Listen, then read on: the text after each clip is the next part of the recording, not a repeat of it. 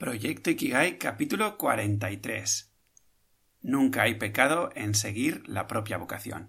William Shakespeare. Muy buenos días, tardes, noches, exploradores y bienvenidos un día más, un domingo más, a un nuevo capítulo de Proyecto Ikigai. El podcast con el que pretendo inspirarte para que encuentres aquello por lo que vale la pena vivir. ¿Cómo lo haré? Pues acercándote reflexiones, proponiéndote ejercicios y de vez en cuando entrevistando a personas para que poco a poco puedas avanzar en el camino hacia tu Ikigai. En definitiva, hablando sobre este concepto japonés que tanto promete. En el capítulo de hoy vamos a estar hablando sobre el concepto de vocación. ¿Vale? Vamos a coger y entender bien lo que significa, lo que no significa, y vamos a profundizar en este concepto que, al menos en mi propio caso, me ha mareado durante muchísimos años y me ha producido muchísima insatisfacción. Y nada, ahora ya no te quiero avanzar ningún tema, soy Javi Vidal, tu guía en este viaje explorador, y ya, sin más dilación, empezamos. He estado buscando un poco el origen de la palabra vocación y me he encontrado con lo siguiente. La palabra vocación tiene su origen en el latín como vocatio, para plantear la idea de un llamado. Está basado en el sufijo vocat por vocatus como pasado participio del verbo vocare, por llamar asociado a vox, no el partido, sino a un palabra eh, del latín, que remite a voz, por revelar o decir. Todo esto, lo que os estoy aquí haciendo en modo trabalenguas, que parece que esté hablando de bocadillos, y si tenéis hambre, pues lo estaréis pasando mal. Básicamente lo que quiere decir es que em, se construyen los cimientos del significado actual que se le atribuye a vocación en nuestro idioma, con respecto a ese sentimiento que se produce en el individuo, o sea, en mí mismo, que mm, me lleva a emprender un camino comúnmente pautado desde lo profesional, religioso o personal. Emmanuel Monnier, eh, filósofo francés, afirma en 1936 que la vocación es un principio creador, es el descubrimiento progresivo de un principio espiritual de vida que no reduce lo que integra, sino que lo salva, lo realiza al recrearlo desde su interior. Es decir, toda esta teoría que he puesto aquí para hacerme el importante, básicamente lo que nos está diciendo es que eh, vocación viene a ser como una llamada que nace de mi interior y que me pone en acción. ¿Vale? El tema es que con el paso del tiempo, yo no sé tú, pero mm, en mi experiencia, en mi vivencia, desde que soy, bueno, desde que tengo uso de razón y estaba buscando mi propia vocación, em, se le ha ido atribuyendo a este concepto de vocación un peso que desde mi perspectiva o con lo que yo he vivido le está trasladando un cierto una cierta magnificencia un, peso como demasiado exagerado a este concepto de vocación. Y un poco como sucede con Ikigai se convierte como en una promesa que nunca llega, ¿no? Como esperando que un día uno amanezca por la mañana, se levante de la cama y al poner un pie en el suelo, de repente empieza a sonar una banda sonora eh, particular, súper alegre, súper animada, súper conectada, que te llena de energía y que paso a paso, de la cama a la cocina, por ejemplo, pues vas disfrutando de una super melodía que te va aportando super felicidad em, y que vamos, que todo es del país de la piruleta, etcétera, etcétera, ¿no? Lo dicho, sucede un poco lo mismo pues con lo que os he estado explicando sobre Ikigai, en el tanto en cuanto pues em, se ha ido mm, proyectando en este palabra vocación eh, una carga emocional, una carga incluso, bueno, como decía, muy pesada, de que alcanzando o encontrando esta vocación, yo viviré en la tierra prometida, ¿no? Donde todo, pues, eh, tiene, tiene más color, tiene más sentido, yo estoy conectado a mi propósito, etcétera, etcétera, ¿no? Yo no sé vosotros, pero en mi caso ha sido así. Mm, siempre he tenido como un complejo de estar mm, paseando por el mundo profesional sin encontrar esa vocación, sin tener muy claro si estoy en el sitio en que me corresponde, ¿no? Y entonces, desde esa sensación, pues yo al menos me he vivido durante mucho tiempo como un patito feo, eh, un niño pobre que mm, desconectado de sus esencias, desconectado de sus sensaciones y que, bueno, pues eh, básicamente no, no sabe dónde caer muerto, por decirlo plano y llanamente. Yo no sé si es tu caso, pero a mí eso me ha amargado durante muchos años mi existencia. Pero, como sucede con Ikigai, mm, esto es una mala interpretación de el, concepto de, vocación. ¿Por qué? Bueno, pues básicamente porque muchos de nosotros eh, buscamos en esta vocación ¿no? a la idea de poder responder una de las grandes preguntas de la humanidad, ¿no? ¿Para qué he nacido? ¿Qué estoy haciendo en esta vida? ¿Sí? Un poco buscando esa respuesta a la búsqueda de la propia realización, del sentido, del propósito. Y entonces, hoy, preparando esto para vosotros, para mí mismo también, de repente ocurre la magia. He estado buscando en el diccionario de la RAE, la Real Academia Española, el concepto de vocación. Y, bueno, buscándolo online, si lo encuentras, eh, la definición de vocación, en la primera acepción, lo que dice es que vocación es la inspiración con que Dios llama a algún estado, especialmente al de religión. Pero, claro, esto parece como muy mm, religioso, muy cristiano, ¿no? Y aquí vamos a empezar un poco a profundizar en este, en este concepto. ¿Qué es Dios exactamente? ¿Te has parado a pensar en algún momento qué es Dios realmente? Me refiero a pensarlo fuera de los moldes y de los modelos y patrones que las religiones nos han inculcado. Para ello he hecho un ejercicio otra vez un poco más racional y he vuelto otra vez a, la RAE para descubrir que en el diccionario definen a Dios como el ser supremo que es considerado el hacedor del universo. Por lo tanto, podríamos derivar mm, todo esto de la vocación a ¿quién es el hacedor del universo?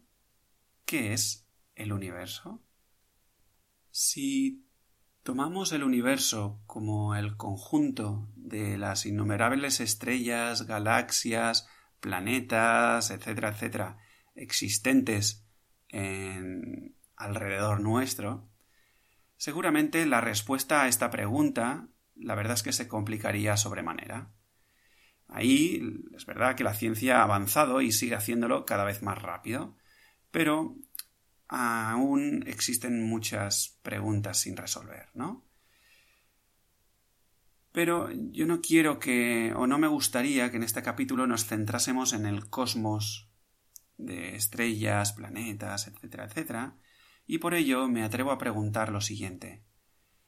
¿Es realmente este universo infinito lo que yo vivo en mi vida? Es decir, este universo del cosmos, de las estrellas, de los planetas, es lo que yo realmente vivo en mi vida?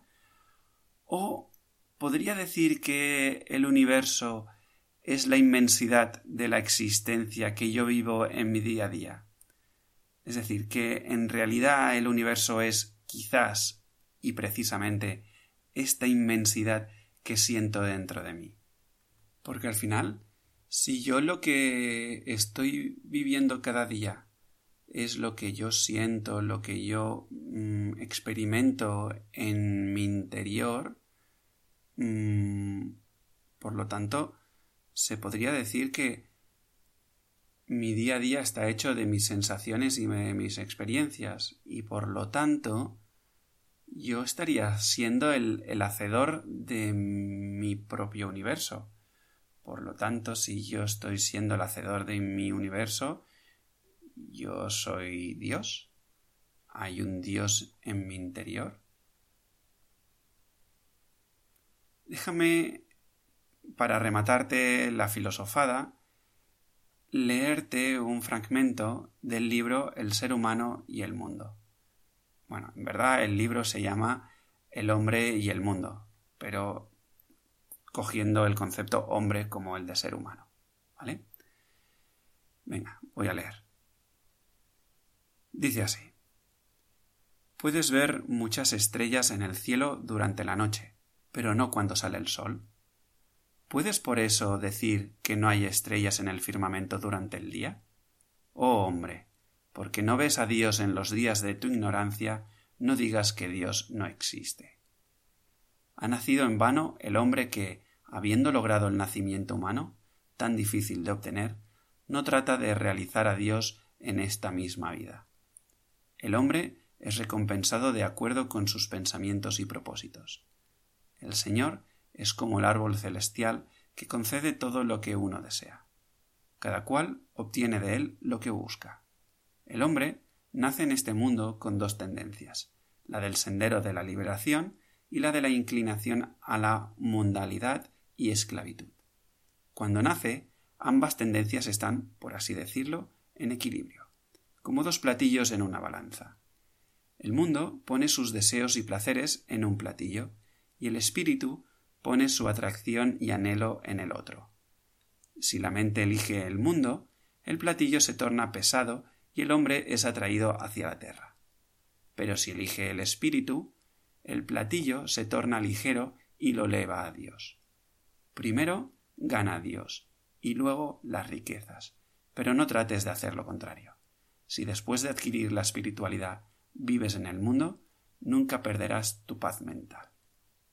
Y por lo tanto, ligando todo esto a lo que nos atañe en el capítulo de hoy, que es el encuentro con mi vocación, podríamos deducir que la vocación, que hemos dicho que era la llamada de Dios, no deja de ser una llamada a nuestro Hacedor interno del universo, que ya hemos visto que somos porque lo que vivimos en nuestro día, en nuestro universo, es nuestras sensaciones internas, ¿no? O dicho de otra manera, no deja de ser una llamada a la energía espiritual que hay en nosotros. Y para que no me toméis por un loco, me remito al libro de Sir Ken Robinson, Encuentra tu elemento, en el que dice lo siguiente. La pasión tiene que ver con todo aquello que alimenta la energía espiritual, en lugar de consumirla. Y por espíritu entiendo tu exclusiva fuerza vital y el sentido en el que afecta a las fluctuaciones en tu estado de ánimo. Mm, pero Javi, a ver, ¿qué te has fumado, tío? O sea, vengo aquí en búsqueda de mi vocación y te me pones a hablar de Dios, del espíritu, del universo, etcétera, etcétera. Mm, ¿Me puedes decir cuál es mi vocación? ¿Cómo encontrarla? te entiendo. Yo mientras preparaba el capítulo también he flipado un poco. Pero bueno, voy a hacer un poco el resumen. Venga, va. A modo de resumen, la, idea es la siguiente, ¿vale? No existe algo tal como una vocación entendida como mm, una actividad concreta que te corresponda realizar para sentirte realizado y para la cual pues tú vas a poder responder a la pregunta de ¿qué hago aquí? ¿para qué he nacido? ¿cuál es mi propósito en esta vida? y demás preguntas, ¿vale? Todo esto sería como decir que existe un lugar llamado Ikigai. Y eso ya en los capítulos anteriores ya hemos visto que no, que no es así. Lo que necesitamos entender es que hemos venido a este mundo a realizar a Dios, entendiendo a Dios como el hacedor del universo, y por ello la vocación no es más que entregarte apasionadamente a cualquiera que sea la tarea que hagas en el momento en que estés haciéndola. Es decir, para hablar en plata.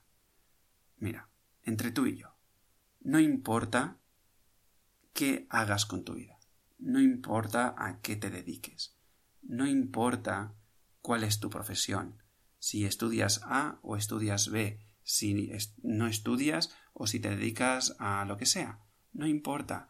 lo que importa, lo importante y lo que viene primero es que em, conectes con tu energía interior, con tu pasión, con realmente tu parte em, de hacedor del universo y la pongas al servicio de este mundo. Y entonces, así y sólo así, viviremos nuestra vida desde la vocación, ¿de acuerdo?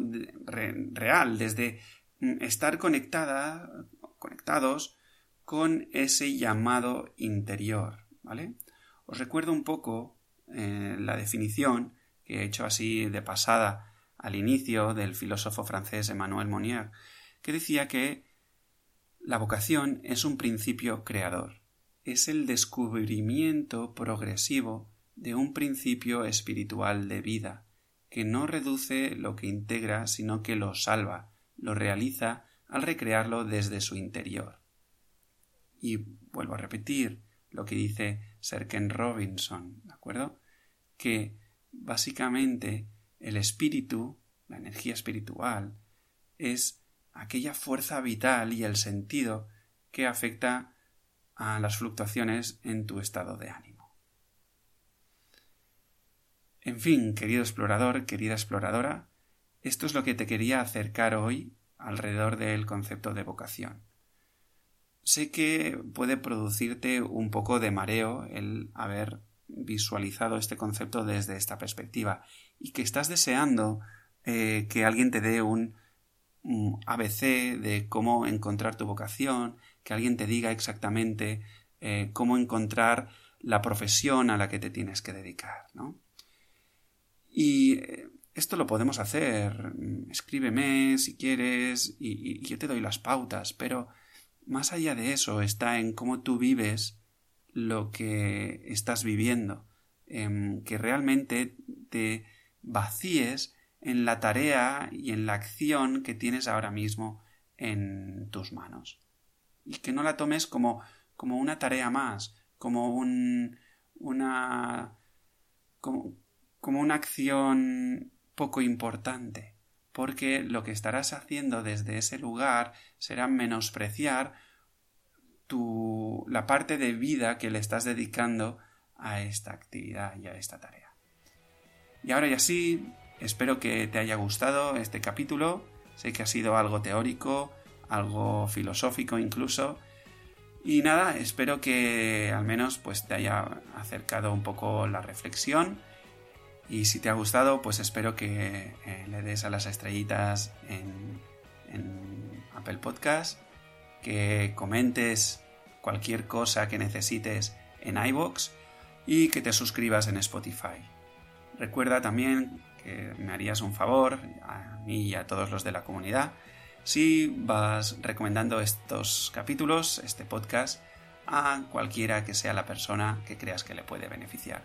Porque nunca sabemos qué chispa enciende la llama interior, enciende un gran fuego. Ahora y así, queridos exploradores, seguimos en la aventura de esta vida.